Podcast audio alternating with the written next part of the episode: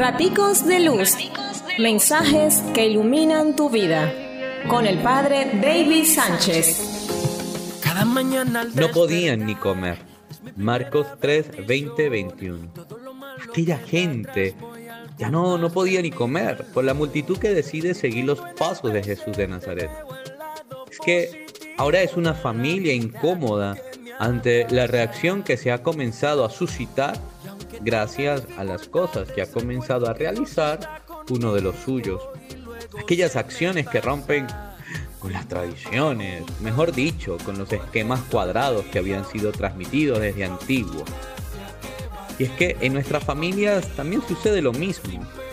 Muy creyentes en Dios, lo hemos recibido por herencia, pero no aceptan que uno de los suyos se sume a la misión del reino de Dios, porque ya van por allí criticando y juzgando, tratando de locos o de gente que solo sabe perder el tiempo. Es que cuando hacemos las cosas desde Dios y al estilo de Dios, no faltará quien se sume al grupo de gente que le encanta descalificar e insultar. Tantas veces esas personas están más cerca de lo que podemos imaginar.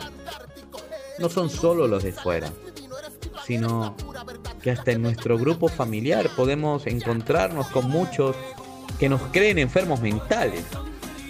Pero ánimo, no pasa nada, también lo ha vivido el mismo Jesús de Nazaret. Sus más familiares lo creían fuera de sus cabales.